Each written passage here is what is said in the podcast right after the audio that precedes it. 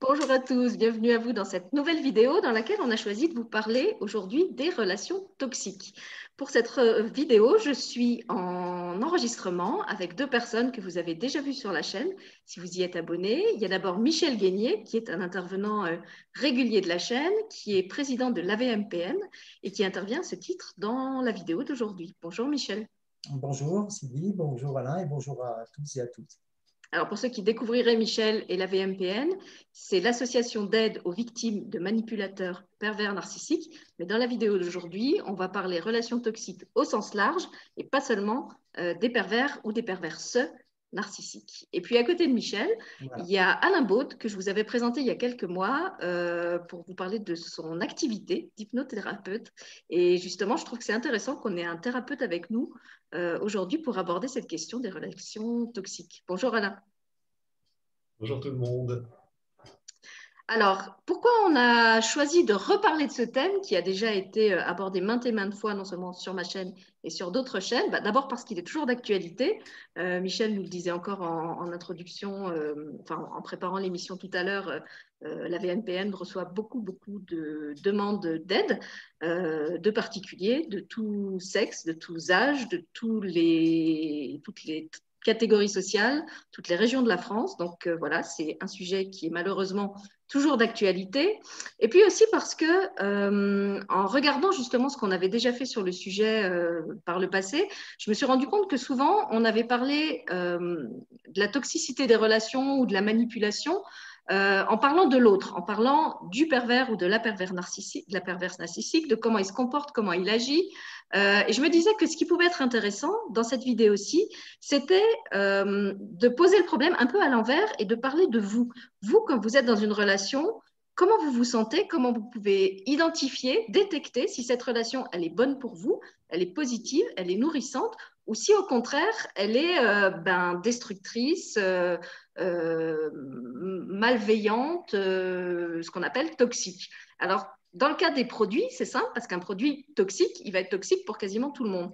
Euh, si vous avez un produit toxique, que ce soit du tabac, que ce soit de la drogue, il va avoir pas forcément les mêmes effets, mais il va agir sur tout le monde comme un produit toxique.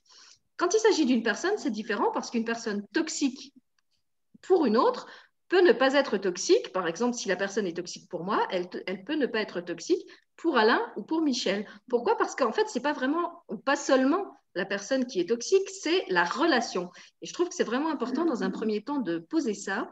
Euh, dans les groupes de parole qu'on organise euh, avec la VMPN tous les deux mois, Michel, en tant que président, pose toujours une première chose euh, en début de réunion que je trouve très importante et que je vais lui demander de rappeler aujourd'hui, c'est que finalement, la question, c'est pas tellement de savoir euh, si une personne est perverse narcissique ou pas, c'est de savoir comment vous, vous sentez dans cette relation et à quel type de relation vous aspirez. Donc, je te laisse peut-être, Michel, redévelopper ça euh, en préambule. Oui, bah, c'est tout à fait ce que tu viens de dire. C'est-à-dire que souvent, quand on fait nos groupes de parole, que ce soit en présentiel ou à distance, il y a toujours des personnes qui ont besoin de mettre un titre sur ce qu'ils vivent.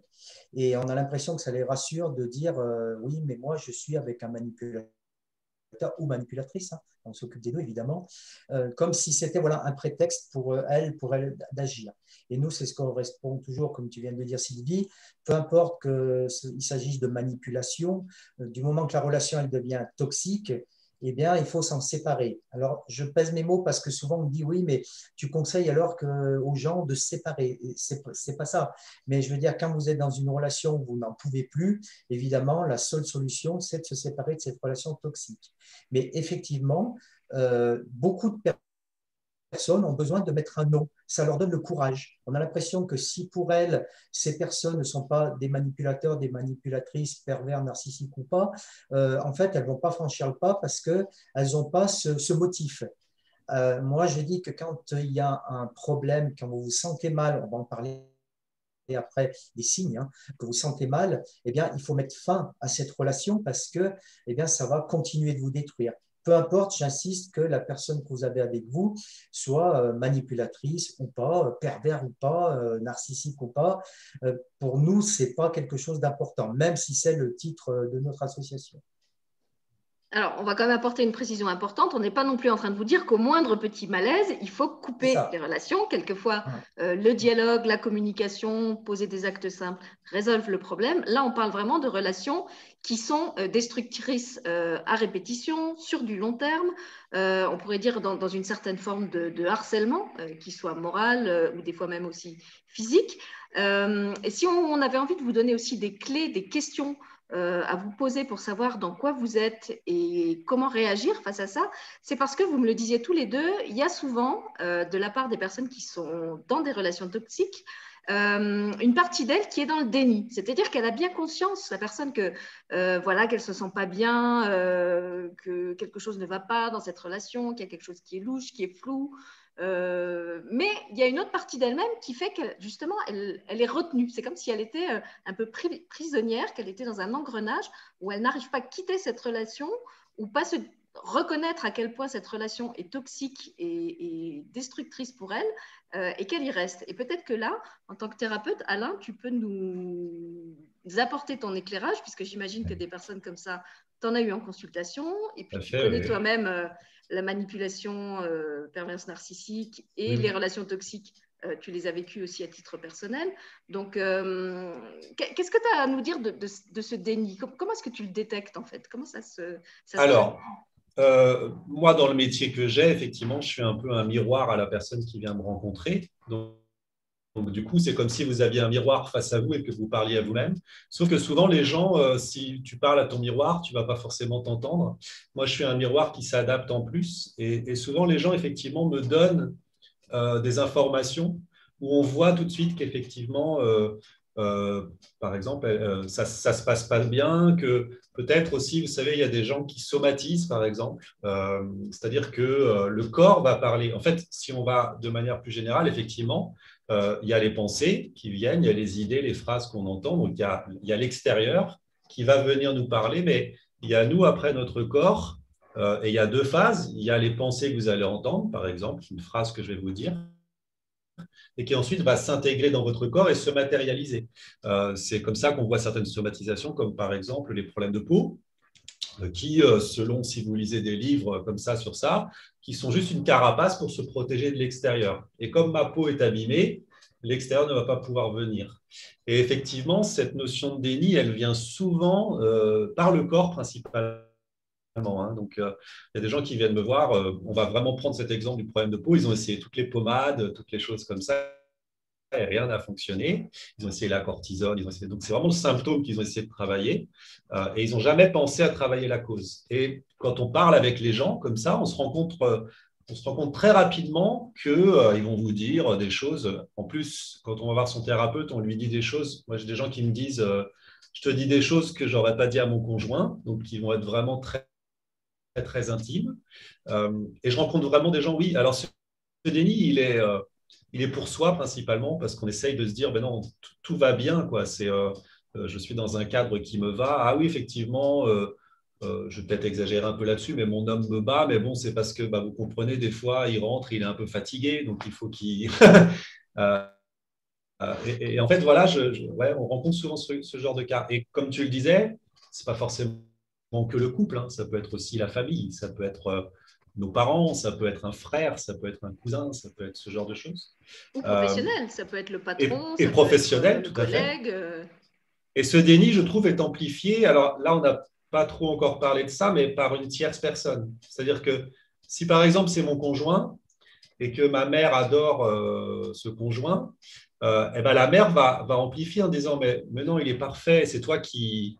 Et donc, je trouve que ça amplifie le déni. Donc, euh, du coup, euh, bah ouais, c'est, le voilà le déni, en fait. C'est vraiment le truc où on est enfermé dans, son, dans sa bulle, quoi, et, on n'arrive pas trop à voir euh, ce qui se passe vraiment en dehors. Donc, le thérapeute sert à ça souvent, hein, à amener à une réflexion et à, peut-être pas la sortie du déni, mais commencer déjà à avoir une image différente, tu vois, quelque chose d'extérieur, quoi. Oui, c'est vrai que souvent il y a une, euh, comment dire, un manque de discernement hein, de la part des personnes. C'est pas qu'elles, enfin, ça dépend des cas. Euh, je pense qu'il y a des personnes qui ne veulent pas voir qu'il y a un problème pour des raisons qui leur appartiennent, euh, parce que c'est trop violent pour elles de, reconnaître ça, ou voilà.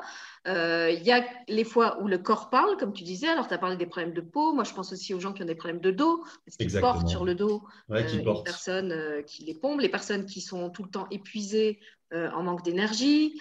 Euh, qu'est-ce qu'il peut y avoir euh, Je rencontre souvent des gens avec la fibromyalgie, hein, justement, de plus en plus, de beaucoup plus en plus. Quoi. Et des gens qui vont se remettre toujours en question en se disant c'est ma faute, c'est ma grande faute. Enfin, vous connaissez le truc de se flageller, en fait.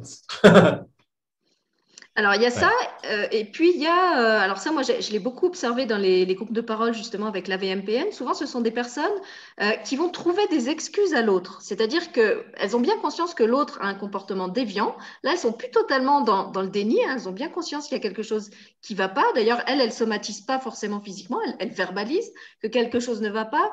Mais c'est comme si elles se faisaient passer après l'autre parce qu'il a plus souffert, parce que, comme tu disais, voilà, il est violent, mais oui, il a un métier tellement stressant, il faut bien qu'il se défoule euh, ouais, Donc en fait, c'est comme si elles avaient une image d'elles-mêmes. Euh, alors, je ne sais pas si elle est dévalorisée ou défaillante, mais qui, fait qu'elles se font passer après l'autre. Elles se, elles se mettent un peu en, seconde position, à l'arrière-plan, comme la personne qui doit euh, soutenir l'autre, voire même sauver l'autre. Et peut-être Michel, il a quelque chose à, nous dire sur ce rôle de sauveur, parce que je mm. sais que c'est aussi quelque chose qu'il rappelle souvent dans les groupes de parole. Alors, déjà, avant de parler du sauveur, je vais rebondir juste sur ce que tu as dit avant, qui est important. Euh, quand tu dis, Sylvie, et c'est vrai, que parfois, euh, ces personnes toxiques peuvent l'être pour certaines personnes et pas pour d'autres. C'est vrai, mais il y a quand même deux catégories. C'est-à-dire que nous, on le voit, par exemple, moi j'ai un exemple frappant, sans mauvais jeu de mots, d'une dame bah, qui était frappée justement par son mari.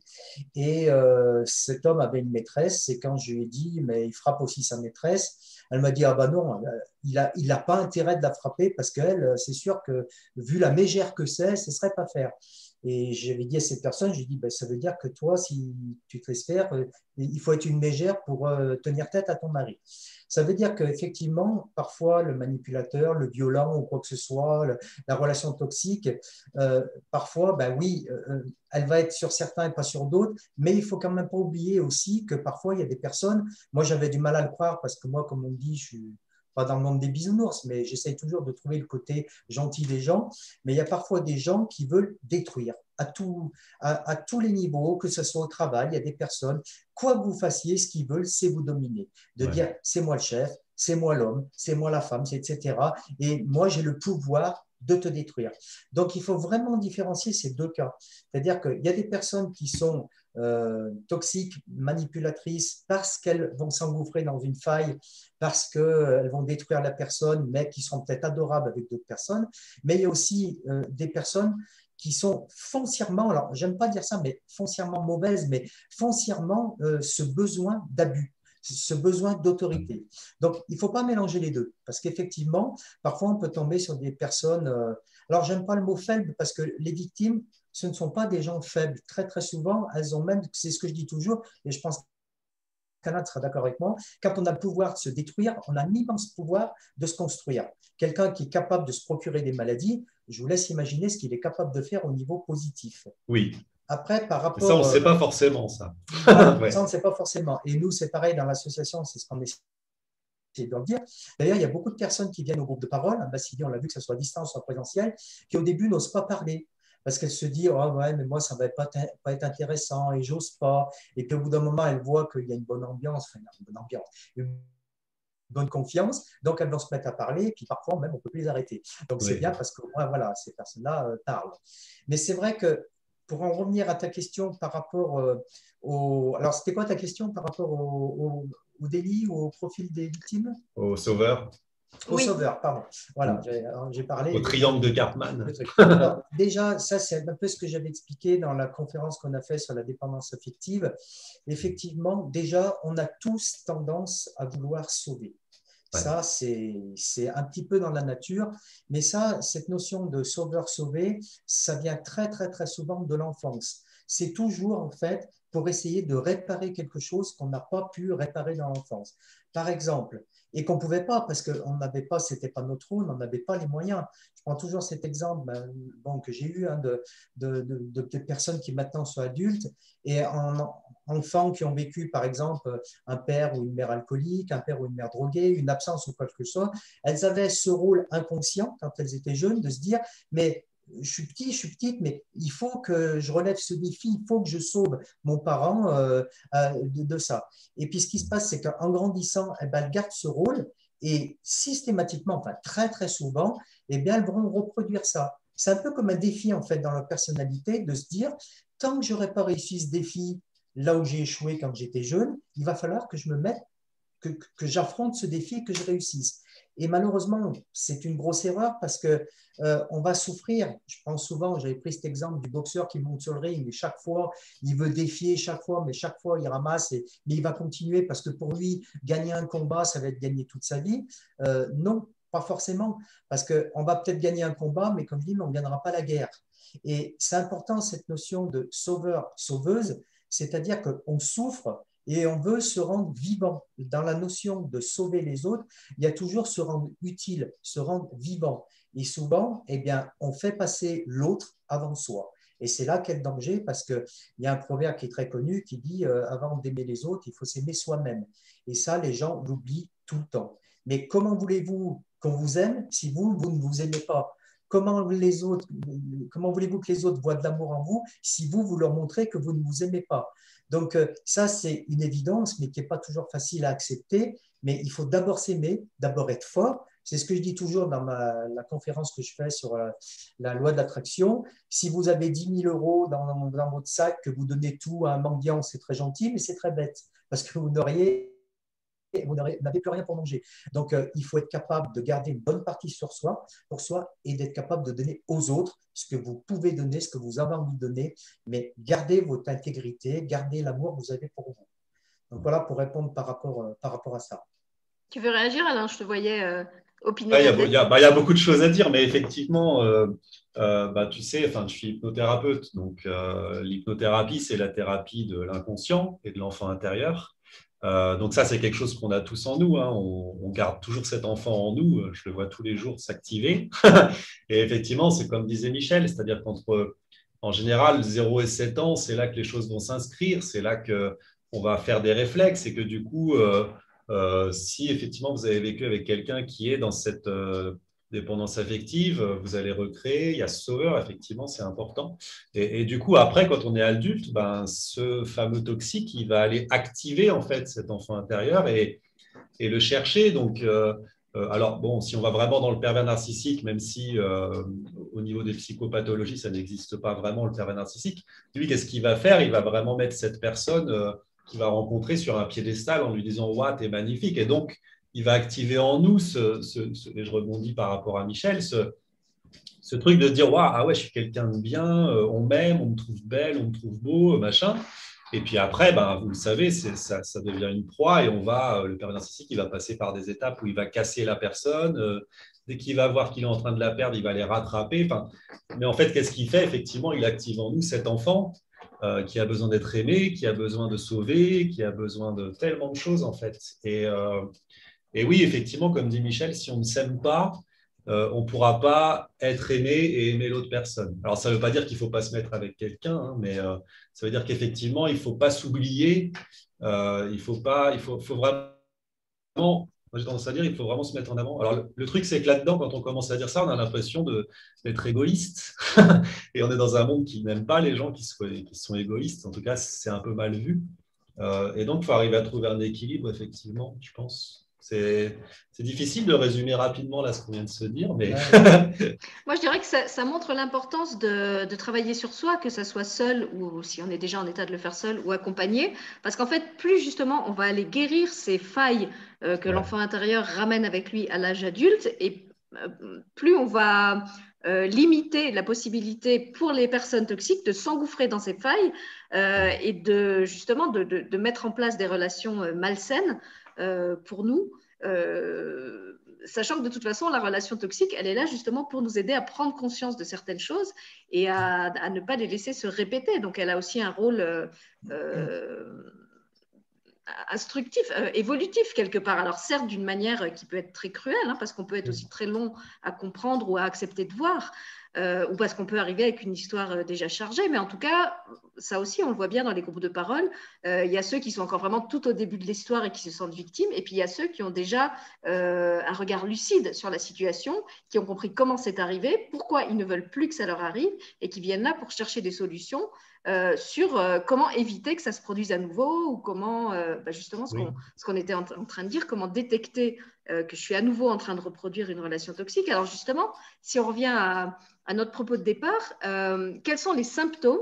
Alors, tu as parlé des symptômes physiques, Alain. Est-ce qu'il y a d'autres symptômes qui peuvent nous faire prendre conscience que déjà, on est dans une relation où quelque chose ne va pas? Alors moi, par exemple, je peux donner quelque chose que, je remarque pratiquement dans tous les témoignages des groupes de parole, euh, c'est que ce sont des personnes qui n'ont plus confiance en elles, plus d'estime de soi, et puis euh, qui, euh, comment dire, c'est comme s'il y avait une, scission un peu dans leur personnalité, hein, qui sont euh, sans arrêt dans il faudrait que je fasse ci, ah mais non, en fait, il faudrait que je fasse ça. Euh, parce que justement, le, dans la manipulation perverse narcissique, euh, comme le, le, PN ou l'APN souffle sans arrêt le chaud et le froid, et eh ben c'est quelque chose qui déstructure d'autant plus la personnalité qu'on n'est pas quelqu'un qui est habitué à prendre des décisions par soi-même. Donc si on est quelqu'un qui se conforme beaucoup aux demandes des autres, qui n'existe qu'à travers le regard de l'autre, et que les paroles ou le regard de l'autre, eh ben, il et il, souffre, il souffle une fois froid et une fois chaud, comme tu l'as dit Alain, une fois sur le piédestal et puis une fois plaf, je te fais dégringoler et puis je recolle les morceaux, je te remets dessus et puis plaf, je te fais redégringoler, c'est sûr que c'est très très destructeur. Est-ce que vous voyez d'autres euh, euh, symptômes, d'autres signes qui montreraient qu'on est déjà dans une relation euh, moi, je pense aussi à toutes les personnes qui nous disent Oh, j'ose pas lui dire parce que ça lui ferait de la peine. Euh, là aussi, hein, on retrouve bien ce truc de, sauveur. Ça veut dire que déjà, on est dans une relation où on ne communique pas vraiment. Parce que dans une relation qui est saine, même si on sait que ça va faire de la peine à l'autre, eh ben, on lui dit. On essaie de trouver les bons mots pour lui dire, mais on ne va pas essayer de le préserver, justement. On va considérer qu'on est à l'égal de l'autre et que si soi-même on est en souffrance, on a aussi le droit euh, d'exprimer sa souffrance à l'autre. Peut-être, Michel, tu veux réagir à ça Oui, je, je veux réagir. Euh, je vais, peut-être vous surprendre dans ce que je vais dire. Alors déjà, première chose, avant de réagir, tu dis des phrases, donc tout de suite, hop, ça, ça met une autre idée. Tu as tout à fait raison, mais plus que raison même quand tu dis que chaque relation, euh, il faut voir le positif. C'est comme chaque chose qu'on vit dans sa vie. Euh, souvent, eh ben voilà, euh, on a mal quelque part et puis on nous enlève ce mal et il faut essayer de voir ce qu'il y a de positif là-dedans. Et là, je suis mais 1000%, ben, tu le sais, hein, d'accord avec toi. Le problème, c'est qu'il y a beaucoup de gens en fait qui n'ont même pas envie d'entendre parler de ça. Et c'est là où parfois, mais j'ai envie de dire, pitié, mais essayez de voir ce côté même positif. Alors bien sûr, attends, je me fais frapper, mon mari m'a tout pris, ma femme aussi, elle m'a pris tous mes biens, des enfants, ils vivent un enfant, un, enfant, il y a quoi de positif là-dedans? Je comprends, bien sûr que c'est dur parfois de trouver du positif quand on a la tête dans la boue, qu'on ne peut plus respirer, mais malgré tout, je le maintiens, il y a toujours, toujours, pour ceux qui se sortent de ces situations, il y a toujours un côté positif. C'est toujours un énorme travail sur soi la souffrance, ça fait partie de notre vie, c'est ce que je dis toujours. La souffrance, c'est utile à condition de ne pas en faire notre allié. Et effectivement, il faut qu'on comprenne ces périodes de souffrance pour avancer. Mais il y a des personnes qui ne veulent pas avancer. Et pourquoi je dis que je vais vous surprendre? Parce que de plus en plus, euh, dans tous les coups de fil que je reçois, dans tous les groupes de parole qu'on fait, on parle beaucoup de déni. Oui, il y a des personnes qui sont dans le déni, mais maintenant, je me demande de plus en plus si ces personnes sont vraiment dans le déni ou si c'est simplement qu'elles restent par situation de confort, vraiment. Ah, Parce que quand on dit ces personnes sont dans le déni, moi parfois je discute avec quelqu'un, je prends encore l'exemple le plus dur, hein, euh, voilà, je me fais frapper par mon mari, mais je l'aime, euh, euh, il dit non, enfin, je suis désolé, c'est pas de l'amour, c'est pas de l'amour, c'est peut-être de la dépendance affective, mais c'est pas de l'amour. Ouais, mais bon, on a quand même vécu ci, des bons moments, des choses comme ça. Et quand on creuse, quand je creuse la question, si systématiquement, j'entends les mêmes choses. Ouais, mais c'est bon que si moi je le quitte, euh, eh ben, je serai sans boulot. Euh, ou alors, bah oui, mais bon, le soir, eh ben, il est quand même là, ou elle est quand même là. Oui, puis il y a les enfants. Alors, c'est une forme de déni, mais c'est aussi une forme que on sait ce qu'on a, même si c'est euh, très très mauvais, et on a peur de l'inconnu, peur de se retrouver seul, ça c'est le numéro un, peur du manque d'argent, ça c'est le numéro deux, presque aussi numéro un, peur ben, qu'on nous tourne le dos. Donc c'est pas vraiment du déni, parce que quelque part au fond de soi, on sait, on sait qu'on n'est pas bien. Je suis désolé quand on voit un couple qui se prend par la main, qui s'embrasse, qui se prend dans les bras. Alors c'est pas toujours, euh, ça peut être que des apparences, mais et que nous qu'on voit quand on arrive, on se ramasse une tarte ou des insultes ou des dénigrements je pense qu'à moins d'être complètement idiot, on sait quand même bien faire la différence. Donc, il y a du déni, ça existe, mais il y a aussi ce que je vais appeler du faux déni. C'est-à-dire qu'à un moment donné, euh, c'est du déni, mais on sait quand même. On sait que quand même ce qu'on vit, c'est pas super. Après, comment on voilà, c'était la petite parenthèse, comment on peut voir que c'est une relation toxique? Ben, Je veux dire, il y a des signes quand même qui ne trompent pas. Alors, évidemment, au début, souvent, on croit que c'est tout beau, tout rose, mais très, très, très souvent, quand on interroge hein, les, les gens dans nos groupes de parole, on voit quand même que dès le début, il y avait des petits trucs. Dès le début, très souvent, pas toujours. ça serait faux de dire ah mais non, mais toujours. Mais il y a quand même souvent quand même des petits signes. Quelqu'un qui au départ vous encense, mais au bout de deux ou trois mois commence déjà à vous critiquer. Quelqu'un qui vous éloigne de votre famille, de vos amis, qui va vous dire ouais mais tu sais, ça serait mieux si tu arrêtais de travailler, quelqu'un qui veut un enfant euh, au bout de 15 jours, quelqu'un qui veut se marier au bout d'un mois. Bah, ça, c'est quand même des signes où il faut faire attention. Pourquoi cette personne veut se marier si tôt? Alors, bien sûr, la personne, ouais, mais tu es la femme de ma vie, tu es l'homme de ma vie, je t'aime trop. Euh, oui, mais peut-être. Alors, dans trop, il y a trop. Hein. Donc, euh, mais fais attention quand même parce que c'est trop tôt, on ne se connaît pas assez. Tu veux un enfant, mais ça fait deux mois qu'on est ensemble. J'exagère, mais deux ou six mois. alors, bien sûr que le grand amour, ça existe. J'y crois, ça existe le grand amour. Mais il faut quand même faire attention entre un amour qui est issu d'une souffrance et un amour qui est posé. C'est-à-dire ce que j'appelle issu d'une souffrance, c'est-à-dire on veut sortir d'une situation familiale, de couple qu'on a ramassé dans le passé, et on trouve quelqu'un, ça y est, c'est l'idéal, et, et on veut se mettre avec. Ça, c'est dangereux. Ça, c'est très dangereux parce que ça, c'est vraiment une relation issue d'une souffrance. Et ça, c'est pas bon. Alors que quand c'est une relation posée, eh ben, on a posé déjà nos valises, on a posé ce qu'on avait sur le dos, on rencontre quelqu'un, ben, on peut très bien s'aimer tout de suite, hein. mais c'est une relation beaucoup plus calme, beaucoup plus réfléchie. Et c'est pour ça que moi, je vous demande, pour ceux qui écoutent, de bien faire la, part des choses. C'est voilà, c'est bien faire la part des choses dans une relation. Ah ben, je souffre, donc il faut que je me mette avec quelqu'un qui me comprenne, quelqu'un que je veux sauver. Ou alors, ben, ah ben, tiens, je rencontre cette personne. Ah, c'est calme, c'est reposant, il n'y a pas toujours de conflit. Donc, vous voyez, c'est important de bien faire la différence des deux. Mais voilà, ça répond un petit peu à ta question. Donc, il y a toujours tout un tas de symboles. Je veux dire, quelqu'un, euh, par exemple, qui est toujours sur son portable, qui va dans la chambre pour pas, vous, euh, pas vous faire voir ce qu'il écrit. Quelqu'un qui va rentrer euh, tard le soir. Alors, si c'est pour le travail, OK, mais qui va rentrer de plus en plus tard, quelqu'un qui a un comportement qui va être de plus en plus agressif, qui va vous faire de plus en plus de reproches, ça, ce sont des petits signes, des petits signes qui ont du mal à s'arranger et qui risquent de s'aggraver avec le temps quelqu'un qui va vous faire des reproches, les mêmes reproches que où c'était des compliments avant.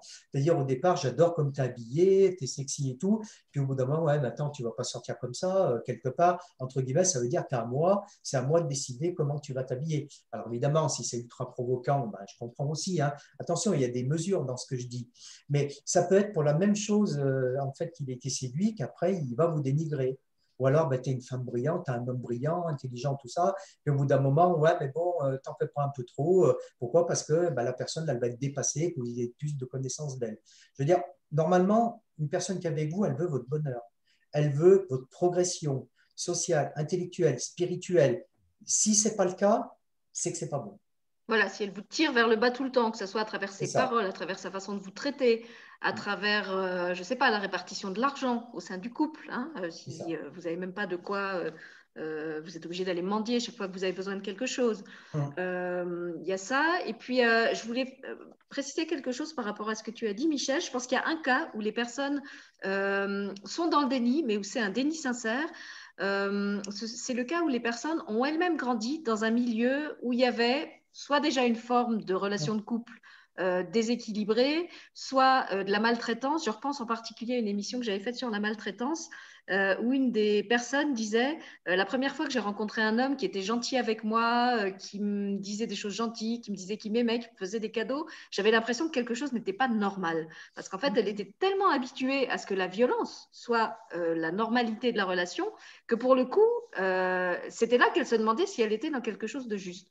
Donc là, je pense qu'effectivement, les personnes, quand elles, elles, sont dans des relations malsaines pour elles, euh, et qu'elles trouvent que c'est normal, c'est pas qu'elles ne veulent pas le reconnaître, c'est parce qu'en fait c'est la seule chose qu'elles ont connue. Et peut-être qu'effectivement une des questions qu'on peut se poser aussi quand on commence une relation avec quelqu'un, c'est déjà de, se rappeler euh, l'exemple de relation qu'on a eu euh, à travers le couple de ses parents. Et si c'est ça, si finalement c'était un exemple qui était positif pour nous, ou si c'était un exemple qui finalement ne nous fait pas tellement envie et sur lequel, avec lequel on a intérêt à prendre des distances. Quelquefois, il faut même faire des thérapies pour ça, parce qu'on sait très bien que tout ce qui a été vécu dans l'enfance, euh, on va avoir tendance à le reproduire. Euh, mais voilà, je trouve que ça peut être intéressant de déjà un petit peu s'interroger euh, sur les, références qui, ont été les nôtres. Hein. On, sait très bien que nos, nos parents, souvent, ont fait ce qu'ils ont pu en tant que parents, et ils ont été les parents qu'ils ont été, mais est-ce qu'on est heureux de ce, référentiel qu'on a, dont on a hérité? Est-ce qu'on a envie de reproduire ça dans sa propre famille? C'est-à-dire, j'ai envie d'être comme ma mère ou comme mon père? Ou au contraire, euh, est-ce qu'on se dit, ah ben non, là, il y a des trucs qui étaient quand même euh, vraiment pas clean. Euh, ça, j'aimerais bien essayer de ne pas le refaire avec mon conjoint, avec mes enfants, etc. Le, le, déni, ça existe. Hein. C'est pour ça que j'ai insisté. Je n'ai pas dit que ça n'existait pas. Après, moi, je demande toujours aux gens, par rapport à ce que tu viens de dire, de se poser des questions ça, c'est paradoxal quand il y a des personnes, c'est ce que tu as dit aussi Alain tout à l'heure, euh, quelqu'un prend un coup et puis dit oui, mais bon, lui, il a pris des coups dans son enfance. Prendre des coups, c'est pas bien même peu importe, même si le gars il a été martyrisé, euh, traité euh, très mal dans son enfant, eh ben c'est pas bien, ça reste quelque chose de négatif. Donc moi c'est ce que je dis toujours à ces gens-là, mais posez-vous la question. Alors l'autre fois au groupe de parole justement en présentiel, euh, ça tombe bien qu'on parle de ça, j'ai dit à cette personne, bah, pourquoi vous vous agissez pas comme ça par exemple avec vos enfants, avec ah ben non, mais moi je pourrais pas. J'ai dit, mais là, vous êtes en train d'excuser votre mari, ça c'était une femme, de tout ce qu'il fait par rapport son enfant, et vous me dites que vous, vous ne le feriez pas. Alors évidemment, ça fait sourire tout le monde. Ben non, ben parce que c'est pas bien. Ben voilà, donc c'est pas bien pour vous, c'est pas bien que votre mari vous fasse subir ça. Donc il faut toujours se poser ces questions. Ce sont des bases, c'est élémentaire de dire ben, si moi je traite ma femme ou mon mari d'incapable, que je lui dis non, mais je veux plus que tu vois ta famille, je veux plus que tu vois tes amis et tout, est-ce que c'est bien? En aucun cas, ça peut être bien. C'est une privation de liberté. De dire à quelqu'un, mais qu'est-ce que tu es moche, qu'est-ce que tu fais vulgaire ou quoi que ce soit, c'est pas bien. De taper quelqu'un, c'est pas bien. Donc, euh, à un moment donné, il faut toujours se poser des bonnes questions. De toute façon, dans un couple, il y a toujours, à un moment donné, il faut toujours se remettre en cause de dire où en est ma relation? Est-ce que là, c'est une relation, euh, alors elle peut être bien, mais ça peut être une relation de routine, ça peut être une relation toxique où on s'enfonce. Et je pense que c'est toujours important tout au long de sa vie hein, de dire bah, où on est ma relation, même avec mes amis, même quoi que ce soit. Alors, c'est pas striturer les ménages, mais de dire bah, j'en suis où? J'en suis aujourd'hui. Et ces petites remises en cause, ça évite justement d'avoir une vie euh, de routine ou une vie qui dégringole. Ou de prendre le problème trop tard, quand il est déjà tellement euh, avancé que euh, ça devient difficile de faire marche arrière. Alain, comment est-ce que tu fais, toi, justement, pour aider les gens à, à sortir du déni et à prendre conscience de ce qui ne va pas? Alors, euh, déjà, moi, il y a quelque chose sur lequel je voulais un peu rajouter aussi, rebondir. C'est effectivement, je travaille toujours avec les gens sur l'instinct, en fait. Euh, écouter son instinct, son intuition, tel qu'on peut l'appeler. Mais euh, souvent, vous savez, je vais prendre un exemple comme ça, mais je rencontre quelqu'un, mon instinct me dit, vous savez, on, on, peut avoir ça. Alors après, on va, mettre d'autres case là-dessus, mais c'est les hypersensibles, des choses comme ça, des gens qui ressentent fortement. Euh, et en fait, on va rencontrer quelqu'un à une soirée, un truc comme ça, et en fait, il y a un signe qui va nous dire que ça va pas. Et en fait, qu'est-ce qui va se passer derrière? Donc ça, c'est inconscient, hein, c'est vraiment des ressentis. Euh, et ensuite, il y a le conscient qui va venir derrière, et ça, ça fonctionne pour nous tous tout le temps. Le conscient qui va venir saboter et qui va dire, mais attends, quand même, euh, je sais pas, je vais prendre un exemple, lui, il est vachement bien foutu, il est exactement le physique de rêve que j'ai jamais pu avoir. Donc, d'un seul coup, il y a votre conscient qui va dire, bah si, je vais quand même sortir avec lui. Mais en fait, la base, c'était vraiment le début, c'était vraiment la première seconde, en fait, ce qui s'est passé. Et, ça, les gens, euh, et, moi aussi, hein, on est, je suis premier à le faire, mais on a du mal à se dire, euh, non, bah là, en fait, euh, euh, ce que j'ai pensé au début, c'était la vérité. Vous savez, ce truc de se dire, la première sensation, c'est la bonne. Quoi. Bah voilà. Et, donc, en fait, moi, j'aime beaucoup ramener les gens à ça. Dire comment vous êtes rencontrés, comment ça s'est passé. Et les gens vont raconter des choses. Et en fait, il y a vraiment quelque chose qui est. Bon, je, suis en hypnose, mais le coaching, tout ça, il y a, vraiment deux choses dont je voudrais parler. C'est vraiment le, le, côté où, en fait, si on dit à quelqu'un un conseil, par exemple, tu devrais quitter cette personne. Tu sais, on, a toujours dans, l'encadrement des gens qui sont comme ça. Tu devrais quitter cette personne, elle n'est pas bonne pour toi. Bah, tu ne le feras jamais parce qu'un conseil, on peut te le donner, tu ne le feras pas. Et si d'un seul coup, on t'amène à toi prendre conscience et dire comment ça se passe, tu vois, là, le matin, ah, le matin, il te met des, des baffes. Ah oui, d'accord. Du coup, après, tu as des bleus, mais comment ça se passe tu vois, en, en ironisant un petit peu, euh, bah, en fait, là, la personne, elle va se rendre compte et au fur et à mesure, elle va se dire Ah ouais, c'est vrai que c'est pas normal, en fait, si euh, quelqu'un d'autre faisait ça. ou que... Et, donc, on peut amener comme ça à, effectivement, comme disait Michel, à. Le déni, c'est particulier parce qu'en fait, c'est un truc où on sait que c'est comme ça, mais on ne veut pas l'accepter. Et on est dans un monde, euh, c'est vrai, qui est devenu très, très. je ne sais pas comment dire, mais en fait, on a tout aujourd'hui. Et, le monde veut que on ait. la réussite sociale, c'est j'ai une maison, j'ai un travail,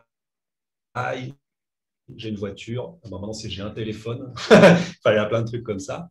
Et c'est super dur en fait de sortir de tout ça. Si la personne qui est toxique, elle t'amène l'argent à la maison, en plus, effectivement, comme tu dis, elle te dit bah, travaille pas parce que moi je, touche trois fois ton salaire, donc euh, reste à la maison tranquille. Et puis ah, t'es bien quand tu as pris quelques kilos quand même, parce que du coup, quand, comme elle va prendre quelques kilos, elle plaira plus aux autres hommes. Donc, du coup, ouais, alors que la personne, elle veut maigrir parce qu'elle se sent mieux quand elle est mince. Ouais, mais bon, non, mais t'es bien comme ça avec. Ça, ça, va être un truc comme ça. Et, et, effectivement, euh, ça amène à un confort qu'on ne veut pas quitter. Euh, parce qu'on sait ce qu'on a et on ne saura pas ce qu'on n'aura plus. Euh, et la, troisième truc que je voulais effectivement par rapport au, au déni, c'est, et à ce que tu disais, Michel, c'est un moment de se poser les questions parce que alors, le coaching est bien connu en ce moment, euh, mais le coaching vient de très lointain, hein, de très ancien dans le temps. Mais si on revient par exemple, euh, alors il y a un truc que j'aime beaucoup, c'est le chamanisme. Euh, qu'est-ce qui m'amène le chamanisme? C'est justement à, comprendre qu'il y a des y a des cycles dans la vie en fait, et que par exemple quand on rencontre quelqu'un, au début il y a la rencontre, après il y a l'extase parce qu'on vit avec, après il peut y avoir la routine parce que bon ça commence à rentrer dans un truc. Et puis après, on se pose la question de est-ce que je suis vraiment bien avec cette personne? Et ça, c'est vraiment des cycles. Et, souvent, euh, moi, je travaille beaucoup ça avec les gens aussi parce qu'ils ne se posent pas la question, en fait, de savoir, euh, tu vois, si d'un seul coup, je vais commencer à me poser des questions, je vais me dire, oui, effectivement, euh, cette personne, c'est bizarre. Ouais, bah, ce que je vais faire, c'est que je vais trouver quelqu'un d'autre. Donc, ils prennent une maîtresse, un amant, et en fait, ils vont peut-être quitter l'autre personne pour aller tout suite avec l'autre, mais l'autre qui aura exactement le même, le même aspect que la personne qui aura. La même problématique, oui. Et elle ne se sera pas posé la question de rester un peu seule et de se poser et de se dire bon, bah, qu'est-ce qui plantait dans mon couple, qu'est-ce qui ne marchait pas? Ah, et, effectivement, là, je rejoins aussi ce que tu disais, Sylvie, c'est la, la difficulté dans une relation toxique, c'est de se remettre soi-même en cause. Parce que on va vouloir que ce soit l'autre qui était mauvais, qui était méchant, qui n'était pas bien. Et moi, je suis gentil, euh, j'ai fait tout mon possible. Mais en fait, il y a une part de nous qui voulait ça, en fait? Et, cette part de nous, bah, qu'est-ce qu'elle voulait, en fait? C'est comme dit Michel, euh, du bien. C'est-à-dire que dans cette relation, on trouvait quand même du positif. Et on peut sans doute retrouver ce positif avec une autre personne qui n'aura pas le même profil, qui me respectera, qui... Euh, voilà, mais c'est... Donc, le déni, c'est compliqué, mais c'est toute cette phase, en fait, toute cette phase de remise en question. Et peut-être, justement, d'imaginer euh, ce que ce serait quand tu serais plus avec cette personne. Là, tu as, bien parlé de justement comment tu les aides à, sortir de leur déni à travers la parole, à travers le coaching. En quoi est-ce que l'hypnose aussi peut apporter des, solutions euh, à ce type de relation? Est-ce que c'est justement parce qu'on va rechercher dans l'enfance, recontacter l'enfant intérieur, comprendre où sont les failles? Et ce qui a permis qu'on laisse l'autre euh, s'engouffrer dedans? Qu'est-ce que l'hypnose apporte de, particulier en fait dans ah. cette problématique des relations toxiques? il y a quelque alors, il y a quelque chose que moi, je travaille euh, beaucoup avec les gens. Il y a beaucoup de choses que je travaille beaucoup, mais il y a les blessures de l'enfance. En fait, vous avez sans doute entendu parler ça par euh, Lise Bourbeau. Euh, alors, elle, elle en note 5, hein, si je me rappelle. Moi, j'en ai un peu plus. Mais vraiment, quand une blessure va s'ouvrir, c'est une blessure qui a été créée par, par peut-être un parent, par peut-être l'école, par peut-être une situation. Euh, et quand elle va s'ouvrir, bah, je vais avoir une telle émotion que du coup, euh, je vais avoir besoin d'aller chercher quelqu'un qui va euh, m'aider. donc, par exemple, la blessure d'abandon, je ne vais pas supporter d'être abandonné. Donc, forcément, comme j'ai été abandonné à un moment, bah, maintenant, je ne veux plus revivre ça. Donc, qu'est-ce que je vais accompagner par l'hypnose? Je vais accompagner à pas refermer cette, pas refermer cette blessure parce que ça ne se referme pas vraiment, mais à éviter que l'émotion soit trop forte. Et du coup, ça peut amener des gens à se rendre compte et à voir en fait ce qu'il y a derrière. Tu vois, un petit peu comme un, ah, je ne sais pas à quoi comparer ça, mais comme un théâtre, on verrait la scène qui se passe, puis on va derrière chercher les acteurs et voir que peut-être celui un peu comme l'expression qui dit un train peut en cacher un autre. C'est vrai qu'une problématique peut en cacher une autre. Je me souviens d'une séance d'écriture que je faisais récemment avec une dame. Euh, donc on était parti sur une problématique tout à fait autre. Elle me parlait euh, sa problématique, c'était comment trouver du temps dans ma vie pour euh, ma créativité. Parce que entre mon travail, mon conjoint et tout ça, je voudrais euh, trouver du temps pour ma créativité. Et donc, on commence à travailler ensemble à travers euh, un compte. Et puis, on se rend compte que derrière cette euh, problématique du temps, euh, ce n'était pas vraiment le temps. Le problème, c'était que euh, bah, quand elle prenait du temps pour être seule avec elle-même et profiter de sa créativité, ça la ramenait à une situation d'abandon qu'elle avait justement, puisque tu parles de l'abandon, quelque chose ah à, traiter avec cette blessure d'abandon. Et que quand elle était seule, et eh ben, elle revivait cet abandon. Donc, pour ne pas revivre cet abandon, et eh ben, elle s'arrangeait toujours pour saboter le moment où elle aurait dû prendre du temps pour sa créativité, bah parce qu'elle savait bah qu'elle allait se retrouver face à ça. Voilà. Non, mais c'est, le corps est formidable, hein, vraiment, je suis d'accord avec Michel, c'est-à-dire qu'il est capable de créer les pires mots, le mal a dit, euh, mais il est capable aussi d'une transformation incroyable. Et moi, je prends souvent l'exemple du spectacle euh, pour en parler par rapport à l'hypnose, parce qu'on a peur du spectacle, mais quand vous voyez ce que les gens font en spectacle, il n'y a pas de magie. Hein. L'hypnotiseur, il n'est pas magicien, il ne fait pas faire quelque chose de magique à quelqu'un. Il fait vraiment ressortir les choses qu'on a en nous. Et on est vraiment capable de choses incroyables. Et, euh, et donc, c'est plutôt qu'on se masque, en fait, la vérité, et qu'on on est tous des êtres formidables. On peut tous créer des choses incroyables. Je le vois euh, tous les jours. Mais le problème, c'est que le conscient, lui, va se créer des croyances, des blocages, des limites. et il y a des gens qui vont venir pousser sur ces limites. Et, euh, et voilà, je trouve que c'est. Euh, donc, il y a les blessures, mais après, euh, oui, peut-être trouver un événement qui correspond à ça. Euh, alors, on parle de l'hypnose ici parce que c'est ma technique, mais on peut voir en EMDR, on peut voir en plein de choses, en psycho. Hein. En psychanalyse, oui. C'est juste que c'est un peu plus compliqué parce que, étant en dialogue avec le conscient, en psycho, la couche inconsciente est là, bien sûr, mais elle est moins accessible directement. Quand moi je pars en hypnose, euh, j'ai cet enfant intérieur qui, lui, n'a aucune limite et, lâche, en fait. Et, et peut-être qu'après, la difficulté, c'est plus d'accepter ce qu'on a vu pendant la séance. Euh, tu vois, si par exemple, je suis avec un père narcissique, me rendre compte que ma mère ou mon père l'était. Et ça, c'est un truc qui est dur à accepter pour soi. je pense ça. Alors, moi, je voudrais juste. Euh, tu me diras ce que tu en penses, ça tombe bien, on en dirait moi, il y a quelque chose qui m'a beaucoup étonné là, ces dernières années. Alors, euh, moi, comme beaucoup, hein, j'ai lu aussi le, les, cinq blessures, euh, qui, est un, livre vraiment formidable.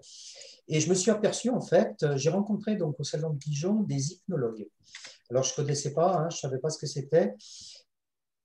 Et en fait, j'avais du mal à le croire au début, mais maintenant, j'y crois vraiment. C'est-à-dire qu'effectivement, on peut ramener des blessures d'abandon, d'injustice, euh, d'humiliation, euh, voilà, comme c'est dit dans les livres. Mais je crois qu'il y a quelque chose qu'il ne faut pas oublier. Et pourquoi je dis ça? Parce que parfois, il y a des personnes qui vont vivre quelque chose de très, très difficile avec une autre. C'est ni une blessure d'abandon, ni d'injustice. Et, et c'est quoi? C'est une blessure liée, alors excusez-moi de déborder un petit peu, mais vu que tu fais des chamanismes, je, sais ce que tu vas dire. c'est une blessure liée à des vies antérieures. Je suis d'accord, j'allais y Et ça, vraiment, ça existe. oui, je l'ai vécu aussi. Et c'est très, très, très difficile. Pourquoi? Parce qu'on se dit, non, mais attends, quelqu'un qui n'y croit pas, euh, il va lui dire, euh, et attention, moi j'ai assisté à des choses, quelqu'un qui vivait, par exemple, un mal de ventre, qui était insoignable, on ne pouvait pas le soigner, et une hypnologue lui a dit, euh, avant quoi que ce soit, hein, elle a dit, mais là, je vois une douleur au ventre. Sans rien qu'il lui dise. Il dit, dans une vie antérieure, je vois que vous, avez, vous êtes mort sur un, à la guerre, vous avez pris un coup de baïonnette dans le ventre. Et lui, il ne s'est pas dit, oh, ça a été une révélation. Et son mal de ventre a disparu. Parce que le fait que son âme, voilà. Alors, je déborde un peu. Non, mais je euh, pense que c'est c'est important. J'allais venir Voilà, en fait. c'est C'est important de parler aussi que parfois, il n'y a pas que des blessures d'enfance. Et les Ouais, blessures qu'on ramène d'autres vies, encore une fois, je sais qu'il y a des gens qui ne vont pas le croire, mais ça peut être aussi très perturbant. Mais moi, je crois vraiment Alors, que existe. ouais, moi, je peux, je peux tout de suite en parler hein, parce que j'ai travaillé beaucoup dans mes vies antérieures. Alors, déjà, je voudrais effectivement démystifier le truc entre parenthèses. C'est que de toute façon, tout part de nos croyances. C'est-à-dire que, euh, je, vais vous prendre un exemple, je le fais toujours parce que je fais des ateliers en fait de vie antérieure et je dis aux personnes, on ne saura jamais si c'est vrai ou faux de toute façon. Euh, on ne va pas mourir et revenir dans cette vie pour dire au fait, les gars, c'est vrai, hein, il y a quelque chose derrière. Non, ça, ça ne sera pas le cas. Euh, donc forcément, voilà. Et, et moi, je travaille, effectivement, je te rejoins. C'est que j'avais travaillé avec quelqu'un qui, alors, bah, toujours dans ce thème hein, dont on est en train de parler, euh, revivait toujours le même schéma avec les partenaires qu'elle avait. Hum. Et elle me disait, je ne comprends pas pourquoi j'attire toujours cette personne. Et on est parti effectivement dans les vies antérieures. Donc, euh, bah, de toute façon, euh, moi aussi, je suis très. euh, j'ai une part très terre à terre et une part très partons là-haut. C'est les deux qui me sauvent.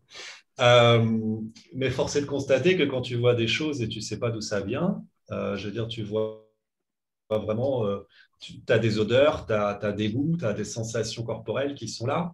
Et, euh, et cette personne est repartie effectivement dans plusieurs vies antérieures et euh, a compris ce qui s'était passé. Et effectivement, comme, comme tu me disais, Michel, de comprendre, c'est comme si l'âme d'un seul coup elle comprenait, elle finissait quelque chose.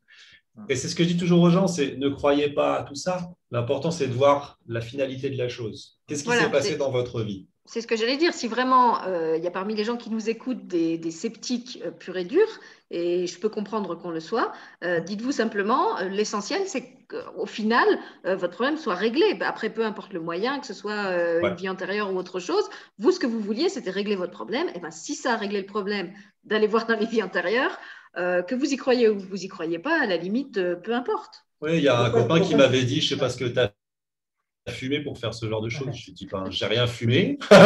et puis, euh, quand même, si tu m'en parles, c'est que tu es intéressé. hein. Mm. Alors là, tu peux aller chercher les gens là-dessus, ils vont te dire, oh non, non. Et puis, un quart d'heure après, ils vont te dire, au fait, tu fais quand tes séances?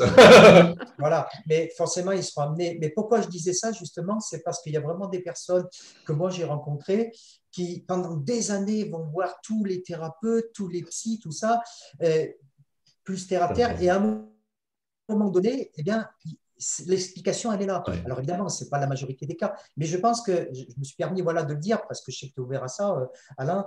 Euh, Ah ouais, attention, ça peut, ça peut, parfois, ça arrive que Oui, nos oui. problèmes, on ne trouve pas ici, et on trouve justement dans, dans des biens. Tu sais, euh, il y, a eu- il y a un exemple très simple, hein, c'est Freud et Jung. hein. Freud, il croyait à la thérapie pure, euh, à l'être tel qu'il est aujourd'hui. Et Jung, il a commencé à ouvrir un peu en disant, mais peut-être qu'il y a une autre intelligence qui est autre chose. Et les deux n'étaient pas d'accord, mais les deux avaient raison. C'est- enfin, Ah oui, bien sûr, on évolue. Alors, il y a autre chose que je voulais dire qu'on n'a pas abordé, et d'ailleurs, on ne l'a jamais abordé, Sylvie. Euh, J'ai vu une émission qui tombe bien, tu vois, pour euh, l'émission d'aujourd'hui. Il n'y a pas très très longtemps, c'était en fait euh, pourquoi. Alors, c'est plus.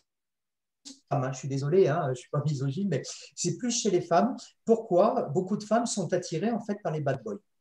Et ça, c'est important parce qu'on en a beaucoup, nous aussi, des personnes dans l'association, eh bien, elles nous disent, alors ça va paraître aberrant, hein, oui, mais je savais que cet homme était violent, euh, cet homme a déjà fait de la prison, pour coups et blessures, pour tentative de viol, et elles sont avec. Et l'autre fois, ils ont passé une émission sur les femmes des, euh, des grands psychopathes en fait, la femme de Fourniret, la femme tout ça. Et c'est un débat très intéressant parce qu'ils ont expliqué en fait pourquoi. Alors déjà, c'est plus un peu plus féminin que masculin, j'y peux rien c'est comme ça. Et c'est vrai qu'il y a toujours cette, je pense que c'est important d'en parler, il y a toujours cette notion de, eh ben, moi je vais réussir, en fait, ce gars c'est un bad boy, eh ben, moi je vais le changer. Faites attention Ah, à ça ouais. parce qu'on on le retrouve beaucoup dans l'association ou quand je demande, ou au téléphone quand j'ai des personnes, je suis toujours un peu surprise quand, surpris quand euh, ces personnes me disent, euh, ben, ben, c'était quelqu'un quand je l'ai rencontré, ben, il venait d'être accusé de viol ou il avait tapé, euh, c'était quelqu'un de violent. Il dit, mais pourquoi vous êtes allé vers cette personne? Ah ben Parce que ce n'était pas entièrement de sa faute et puis je voulais le changer. J'entends souvent cette Ah phrase. ouais. Alors, attention, je ne dis pas que ces gens-là ne méritent pas d'être sauvés. C'est pas ça que je suis en train de dire. Mais faites attention, faites attention. Et c'est souvent que là, je le dis toujours avec humour, le pauvre romantique, il n'est pas souvent bien aimé. c'est vrai que très, très souvent, moi, quand j'écoute des, hommes, des femmes, souvent, enfin, moi, je rêve d'un gars qui est romantique, qui m'offre des fleurs, qui fait ci, qui fait ça. Et puis, très, très souvent, celui qui a des fleurs, il va repartir chez lui avec son bouquet de fleurs.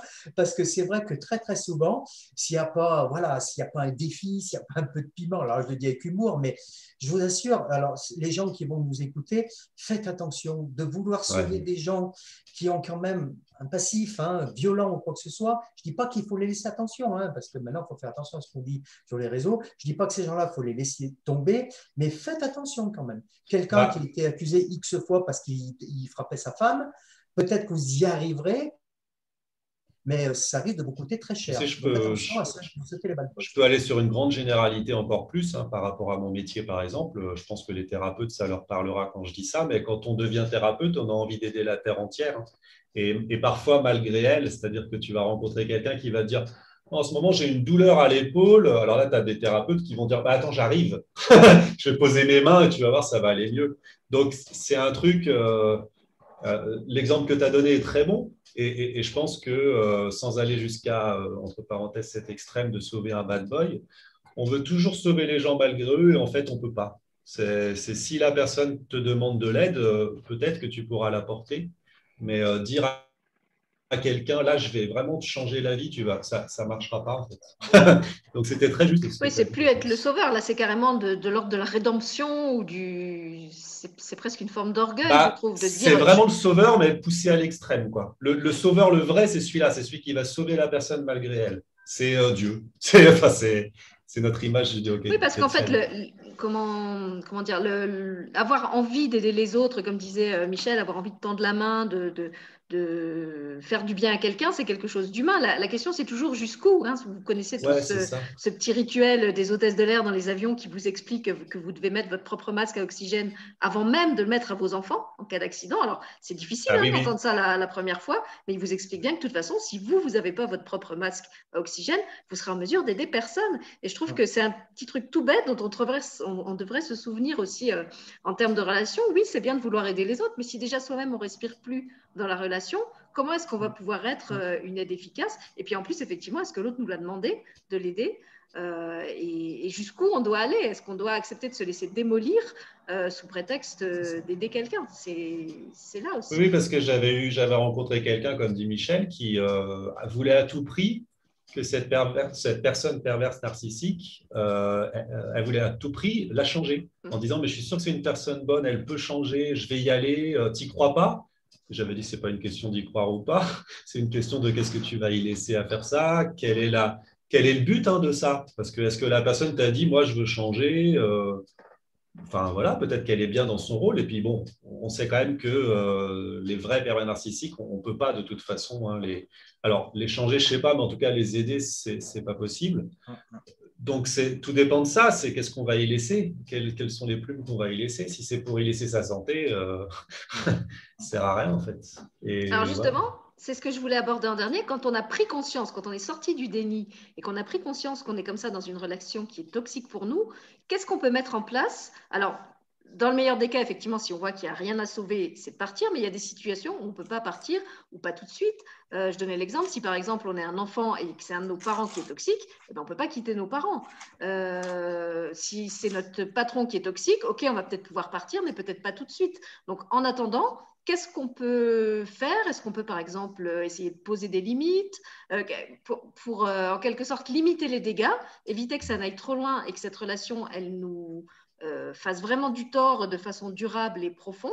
Euh, est-ce que, est que, toi, Michel, euh, en tant que président de la VMPN, ou toi, Alain, en tant que thérapeute, vous auriez des, pistes à donner aux gens qui voudraient comme ça commencer déjà à, qui ne peuvent pas encore sortir, mais qui se disent, Ouh là là, il faut que je commence à poser un certain nombre de protections pour pas me, bah, me laisser détruire, me laisser démolir dans cette relation, parce que là, ouais, quand même, je commence à me rendre compte que je prends cher. Alors, tu as, cité trois cas qui sont euh, essentiels et différents. Un enfant qui est victime de manipulateurs narcissiques, pour moi, ça va être le plus dur. Parce que s'il n'est pas en âge de, de partir de chez lui euh, euh, ou autre, ça va être très difficile. Un enfant qui se rend compte à 12, 13, 14, 15 ans, il dit mais je fais quoi? Et c'est pour ça que parfois il y a des enfants qui sont perdus, qui partent, tout ça. Et c'est vrai que ça va être difficile parce qu'ils n'ont pas leur autonomie.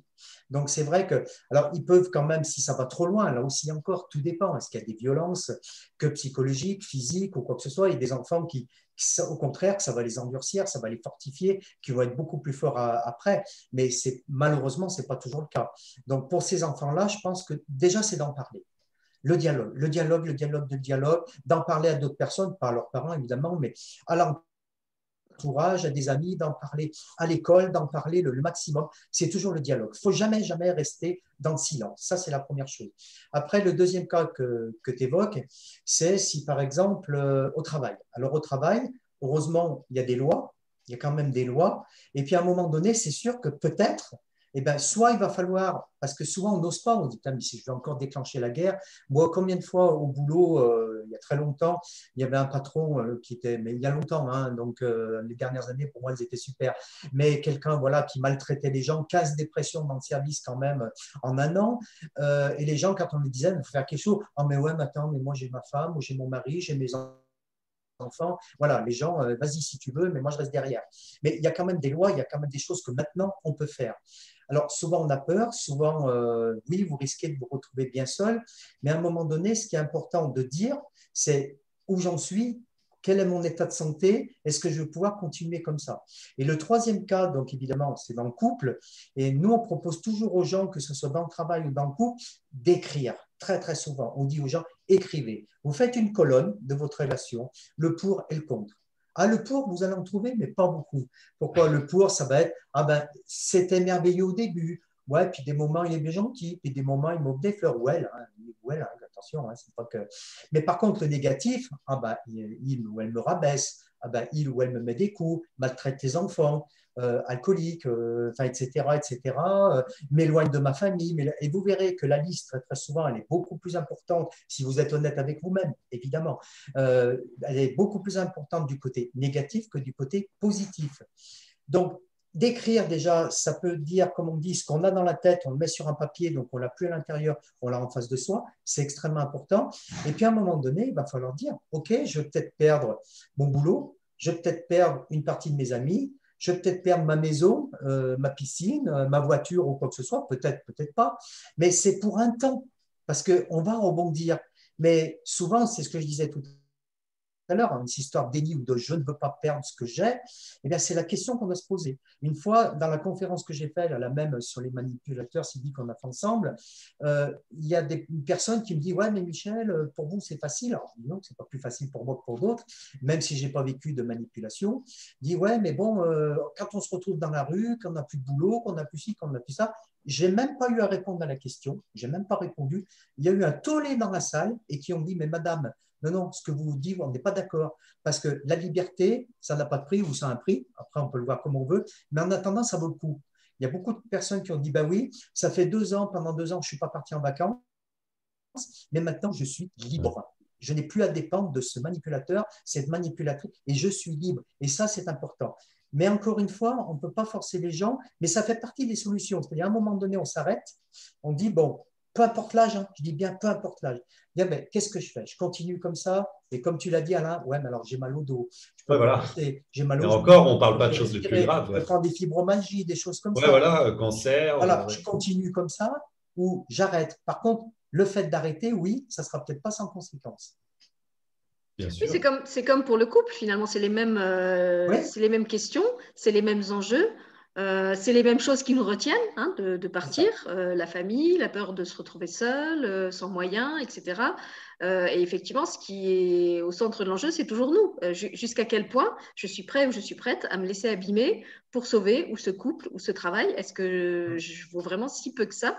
Est-ce que c'est vraiment comme ça que j'ai envie de me traiter? Euh, peut-être Alain, tu voulais réagir Alors oui, moi, vraiment, je parlerai justement purement euh, de la technique que je fais moi pour effectivement travailler sur les émotions. Euh, il y a trois phases. Il y a la première phase, enfin, il y aura même presque quatre phases. la première, ça va vraiment être de détecter, parce que là, je veux vraiment parler purement énergétique. c'est aussi une partie de mon métier, hein, mais c'est très marquant. C'est-à-dire qu'on va se baser sur les chakras euh, moi, je fais déjà ressentir, je fais, mettre la personne en face de soi sous hypnose et ressentir dans le corps où est-ce que ça va taper. Donc, on va prendre un exemple classique. Si j'ose pas dire quelque chose à quelqu'un, ça va être la gorge. Là, vous aurez tout de suite des gens qui vont se créer souvent des angines, qui vont prendre des médocs, il n'y a pas de souci, hein, qui vont toujours. Mais bon, elles auront toujours des pertes de voix et trucs comme ça. Donc, ça, c'est la première chose, c'est détecter où est-ce que ça vient. Parce que quand tu es en contact avec quelqu'un, ça va taper à cet endroit-là. C'est ce lien qui est là. Et c'est vraiment un lien, il n'est pas physique, il est énergétique, mais c'est comme s'il il était là et comme si euh, toutes les personnes qu'on rencontre dans notre vie, on crée un lien comme ça, hein, qu'il soit toxique ou pas, mais en tout cas, on crée un lien. Donc, on va déjà le détecter. Ensuite, euh, la deuxième chose, ça va être de pardonner. Alors, ce qui parfois est une des choses les plus difficiles. et on ne pardonne pas pour l'autre, mais on pardonne pour soi. Donc, du coup, on va pardonner à l'autre et puis on va se pardonner à soi. Et ensuite, L'autre chose, ça va être de couper le lien, effectivement, pour l'enlever. Euh, qu'est-ce qu'on travaille quand on travaille ça? Alors oui, et après, une fois qu'on a coupé, pardon, on va mettre quelque chose de cool à la place parce que la nature n'aime pas le vide, et donc on va mettre quelque chose de cool pour nous. Mais qu'est-ce qu'on travaille quand on travaille ça? On travaille l'émotion, en fait, puisque ce qui nous empêche souvent de, quitter quelqu'un ou de couper une relation, c'est l'émotion qu'elle déclenche. Et d'un autre côté, c'est cette émotion qui nous crée... Euh, de, se rabaisser, de ne pas avoir confiance en soi. C'est une émotion. Hein. Il n'y en a pas beaucoup. Il y a la peur, la joie, la tristesse, la colère. Donc, de toute façon, ça va, c'est assez simple. Et en fait, c'est ce que. Alors, je suis d'accord avec Michel, quand on est enfant, c'est plus compliqué sans doute dans la famille. Euh, au boulot, euh, ça peut être très compliqué. Après, si vous êtes une équipe, il peut y avoir aussi une espèce de truc soudé où on va tous aller. Euh, hein. Moi, c'est ce qui, dans, dans le travail où j'étais, c'était le problème, c'est que la personne avait réussi à tous nous mettre dans des coins et on s'était jamais alliés pour aller contre lui. Et au final, on est tous partis et lui, il a gagné. Enfin bref, c'est autre chose. Euh, mais vraiment, ça va être chasser l'émotion pour pouvoir parler. Parce qu'en fait, la seule chose qu'il faut, c'est pouvoir parler. Et parler comment? Euh, Alors là, c'est de l'analyse transactionnelle, donc on ne pourrait pas forcément en parler très très longtemps, mais c'est de se placer en adulte. Et en fait, euh, dans un lien toxique, on n'est jamais placé en adulte soit On est placé en enfant et l'autre se place en, en parent même souvent. Et il va écraser la personne comme si c'était son enfant. Alors, dans le cadre d'une famille, c'est compliqué parce qu'on est vraiment l'enfant. Euh, mais bon, quand on grandit après, on devient adulte et si on reste toujours position enfant, ça ne va pas. Dans le cadre d'un couple, il faut arriver à se mettre en adulte. Et pour pouvoir se mettre en adulte et parler et poser ses limites et dire ce qu'on veut, il faut que l'émotion soit coupée. Donc, c'est le travail primordial, je dirais. et, je rejoins aussi Michel par rapport à l'écrit parce que on peut, bah, vous, connaissez peut-être l'exercice des petits bonhommes allumettes, mais c'est vraiment de l'écrit aussi. Et par l'écrit, on peut libérer beaucoup de choses en fait. Et, donc voilà, c'est ce que je dirais. Moi, c'est la première chose, c'est couper l'émotion pour pouvoir agir en fait. Puis l'exercice de Michel, je trouve qu'il a aussi euh, cet avantage que finalement c'est quelque chose de vraiment euh, objectif, carré. Ah, alors effectivement, il faut le faire, comme je le disais, avec euh, sincérité.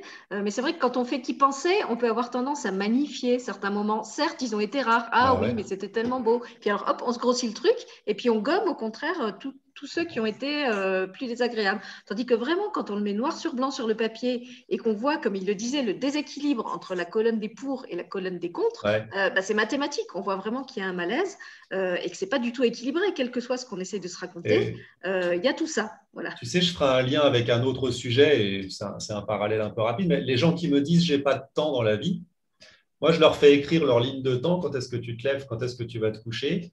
Et au fur et à mesure, les gens, ils se rendent compte.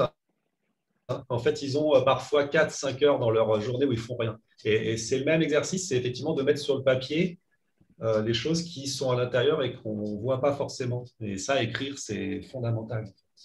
Voilà, ouais, poser vraiment un regard euh, aussi objectif que possible sur la situation. Et puis pour en revenir au problème des enfants ou des jeunes, euh, qui était effectivement le plus euh, grave, le plus difficile en tout cas dans ce qu'on a évoqué, je dirais que souvent, ce qui peut les aider, et Dieu merci, c'est quand même souvent le cas, c'est que dans la famille, il y a un autre adulte qui leur propose une autre forme de relation et sur lequel ils vont pouvoir s'appuyer. Ça peut être un oncle, un cousin, un grand-père, une grand-mère, ça peut être même des fois un voisin, quelqu'un qui a un rôle important dans leur éducation, un de leurs enseignants, quelqu'un avec qui ils font du sport. Euh, et c'est vrai que bah, souvent, j'ai remarqué que les gens qui sortent de ce type de, scénario, même quand ils ont eu une enfance difficile, c'est parce que dans leur parcours, euh, ils ont su aussi trouver un autre référentiel que ce référentiel dysfonctionnel qui leur a été donné par euh, le parent ou des fois les deux parents. et c'est alors, bah, si vous êtes quelqu'un dans ce cas-là, essayez de trouver dans votre entourage qui peut jouer ce rôle-là pour vous. Essayez vraiment de, de privilégier au maximum cette relation en termes d'importance en termes de temps que vous y consacrez. Certes, pour l'instant, vous êtes obligé de rester dans le milieu familial qui est le vôtre et il n'y a rien à faire euh, contre ça. Euh, par contre, vous pouvez essayer en quelque sorte de trouver des, euh, je n'ai pas envie de dire des compensations, parce que ce n'est pas de cet ordre-là, des, oui, d'autres modèles, d'autres référentiels qui vont vous permettre de vous construire différemment. Et une fois que vous serez à, l'âge adulte, et bien justement, quand vous choisirez de lâcher ce modèle de vos parents qui a été dysfonctionnel, et bien vous aurez un autre modèle sur lequel vous pourrez vous appuyer. Vous ne vous sentirez pas tout fragile et tout euh, euh, incapable à votre entrée dans la vie en général, de, prendre conscience, c'est déjà énorme parce qu'on ne va pas généralement reproduire si on prend conscience. on, sort de la zone de confort, en fait, quelque part. Donc, euh. Et puis, il y a des associations qui peuvent aussi nous aider. Hein. Quand on est jeune aussi, euh, on peut contacter aussi des associations. Il y a, moi, je sais qu'il y a des groupes sur Facebook aussi, des choses comme ça. Euh. On peut toujours hein, trouver voilà, mais effectivement, comme vous l'avez dit tous les deux, déjà, une fois que la prise de conscience est faite, en parler, essayer de ne pas rester là-dedans ah euh, et de trouver des solutions. Alors, on espère qu'on vous en a euh, apporté, qu'on vous a apporté des explications, mais aussi des solutions par rapport à ce que vous pouvez euh, vivre. Je vous remercie tous les deux d'avoir croisé vos connaissances et vos compétences bah, pour aborder le sujet. Donc, je, comme d'habitude, je vous mets sous la vidéo les coordonnées de Michel, de la VMPN, si vous voulez participer à un groupe de parole et puis celle d'Alain si vous voulez faire une séance avec lui, euh, y compris pour euh, l'investigation de vos euh, vies, de, votre passé karmique, si vous voulez aller avec plaisir, Ouais, voilà, mais des fois, ça, ça, peut commencer par des choses de l'enfance. C'est toujours passionnant. voilà, et puis ben, il y a aussi bon nombre d'émissions qu'on a déjà faites avec chacun d'eux séparément que vous pouvez revoir si vous les découvrez aujourd'hui. Donc merci à tous les deux, et ben, puis merci à tous ceux qui auront regardé la vidéo. Merci, bonne journée. Bonne journée.